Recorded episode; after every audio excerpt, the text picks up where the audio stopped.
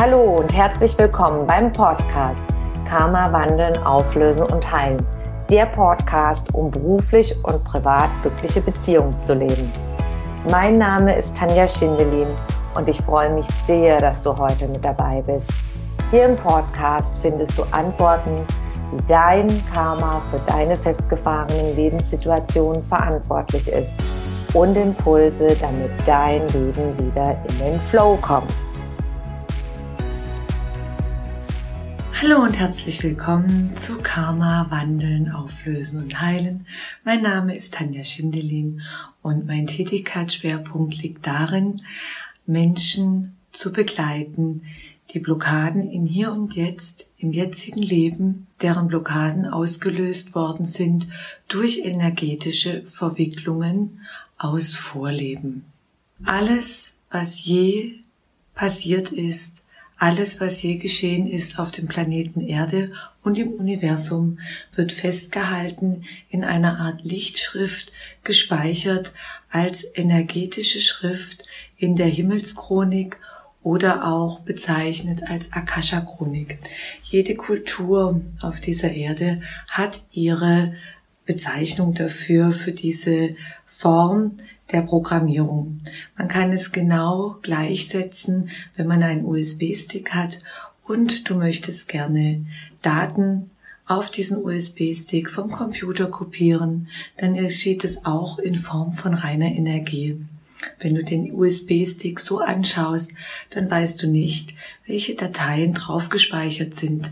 Das können Dokumente sein, das können aber auch Bilder, Filme oder Fotos sein als Beispiel. Und so kannst du dir das vorstellen, dass in der Himmelschronik, Akasha-Chronik im Universum alles, was je geschehen ist, auf diesem und auf anderen Planeten, gesamten Universum, alles bleibt bestehen in einer energetischen Schrift. Wir kommen auf die Erde als Seele. Die Seele besteht auch aus reiner Energie und inkarniert. Bevor sie inkarniert, es kommt aus dem lateinischen Incarnatio, Fleischwerdung, Verkörperlichung, besprichst du dich mit deinen geistigen Führern, was du in diesem Erdenleben alles erleben möchtest, was du lernen möchtest, welche ungelösten Lernmuster du hast, die du gerne zu Ende bringen möchtest. Und man kann es vergleichen, wie die alten Griechen äh, gewohnt waren zu sagen, du suchst dir eine Rolle aus und du spielst die Rolle in dem Theaterstück, in diesem Leben, wo du inkarnierst. Bestimmte Eckdaten werden mit den geistigen Helfern besprochen und du suchst dir natürlich auch deine Familie aus, deine Eltern, in welche Familie du hineingeboren werden möchtest. Und es ist abhängig davon wieder auch die gewissen Lernerfahrungen, dann kommen auch die gewissen Konstellationen, die Prägungen dann auch aus der entsprechenden Ahnenreihe. In dem Moment, wo Samenzelle und Ei miteinander verschmelzen, inkarnierst du als Licht die Seele. Und dann dauert es circa 21 Jahre, bis du dich in deinem Körper ganz und gar auf die Erde verfestigt hast verbunden hast mit deinem ganzen Wesen und mit deinem ganzen Sein. Und innerhalb der 21 Jahre, die du dann auf der Erde dich entwickelst, die ersten 21 Jahre, wirst du auch schon wieder geprägt von ganz vielen Erlebnissen, ob durch die Eltern, durch die Kultur, durch das gesellschaftliche Umfeld, die Religion, die Gebräuche, die Sitten. Da wirst du schon von Anfang an mit geprägt und lernst vieles. Mit freudvollen Erlebnissen, aber auch mit Erlebnissen, die nicht immer, die man nicht immer so angenehm und schön empfindet. Und um diese Erlebnisse geht es, dass wenn man zum Beispiel sich vorgenommen hat, über verschiedene Inkarnationen bestimmte Lernerfahrungen zu machen und man geht von einer Inkarnation und zur nächsten und schließt ein gewisses Lernmuster nicht ab, dann wird einem das immer deutlicher gezeigt. Und das bedeutet, dass der Leidensdruck, dass die Erfahrungen, die man macht, von einer Inkarnation zur nächsten so blockierend sein können im Leben, dass man sich auf den Weg macht, Lösungen zu finden. Und diese aus Vorleben können ganz schön blockierend sein. Das sind diejenigen, die man mit dem logischen Verstand nicht erklären kann. Damit du dir ein Bild davon machen kannst, was solche unerlösten Blockaden aus Vorleben sein können, möchte ich dir gerne ein paar Praxisbeispiele mitteilen. Eine Klientin suchte mich auf und sie litt sehr darunter unter dem Verlust, dass ihre Tochter gestorben war, die sie eine Zeit lang begleitet hat. Was selbstverständlich ist, denn es ist natürlich nicht einfach, sein Kind zu verlieren, machtlos zu sein und nichts tun zu können. Im ähnlichen Zeitraum, kurze Zeit später, ist auch ihr Schwager verstorben. Sie hat es jahrelang nicht verarbeiten und nicht loslassen können. Es hat sie immer noch sehr schwer beschäftigt. Emotional sehr, sehr mitgenommen. Sie konnte einfach nicht loslassen. Wir sind dann an den Ursprung und haben herausgefunden, dass sie im Vorleben mit der Seele des besagten Schwagers in diesem Leben verheiratet war. Und die Tochter, die Seele in diesem Leben, war auch eine Seele aus dem Vorleben, auch ihre Tochter. Durch ein tragisches Unglück verlor sie beide im Vorleben und hat es damals auch nicht verarbeiten können. Und in diesem Leben gab es nochmal Konstellationen, die sie daran erinnern sollten, diese, dieses unerlöste Lernmuster auflösen zu können. Ein zweites Fallbeispiel, da geht es darum, dass eine junge Frau mich aufsuchte und die hat mit ihrem Freund die Beziehung beendet. Und das nicht nur einmal, sondern mehrere Male. Und sie fühlte sich immer wieder verpflichtet. Und obwohl vom logischen Verstand her ihr der Freund nicht gut tat, fühlte sie sich immer wieder verpflichtet und rief bei ihm an und schaute nach ihm. Sie hatte schlaflose Nächte und sie konnte sich das nicht erklären.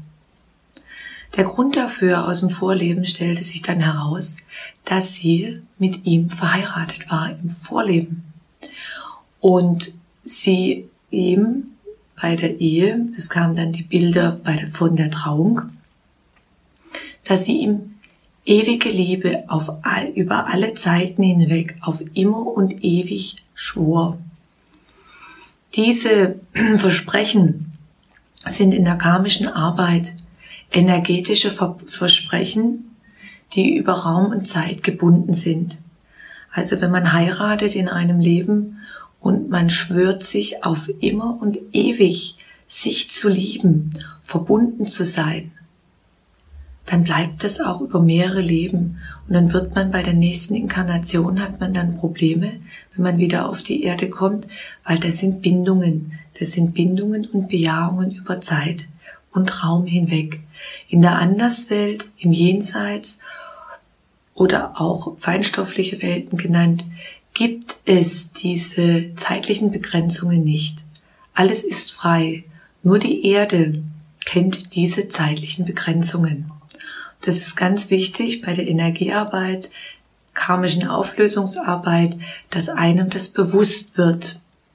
So funktionieren zum Beispiel auch Verfluchungen, äh, Eide, Schwüre, Gelübde, gerade wenn man zum Beispiel eine Inkarnation als Nonne oder Mönch hatte, die das Keuschheitsgelübde oder der Schwur, nur der Kirche treu zu sein, kann im weiteren Leben, wenn man wieder auf die Welt kommt, energetische Verwicklungen haben, dass man zum Beispiel nicht in eine Partnerschaft ähm, erfolgreich äh, gehen kann, äh, sich immer in der Beziehung irgendwie unsicher, gestört oder auch ähm, mit einem gewissen Sch Schuldenergie dort verhaftet sein kann. Ein drittes Beispiel aus der Praxis. Darum geht es, dass eine Dame mich aufsuchte und ihr Lebensgefährte war äh, selber auch geschieden, sie auch, hatte schon vier große Kinder und hatte den Drang, unbedingt noch ein Kind mit ihr zu wollen. Es engte sie sehr ein und es war völlig unlogisch. Und er war so darauf bedacht und vom, vom logischen her war es auch gar nicht mehr möglich. Beide waren schon in reiferen Jahren, aber dieser Drang, er hatte, er verspürte einen unendlichen Drang und es belastete die Beziehung sehr. In der Ursprungslösung kam heraus, dass beide in einem Vorleben, er war Mönch, sie war Nonne, und dass sie beide sich liebten und dadurch in Kinder entstanden. Zu dieser Zeit war es unmöglich und es durfte nicht herauskommen. Aus Angst wurden die Kinder heimlich geboren und verscharrt. Dadurch entstand über Raum und Zeit eine gewisse Schuldenergie. Und das war die Ursache, dass er unbedingt noch mal ein Kind haben wollte mit ihr, um zur Wiedergutmachung, um das wieder gut zu machen, was in dem Vorleben, wie sie nicht anders handeln konnten. Solche Verwicklungen können dann aufgelöst werden über diese karmische Auflösungsarbeit. Wie funktioniert das?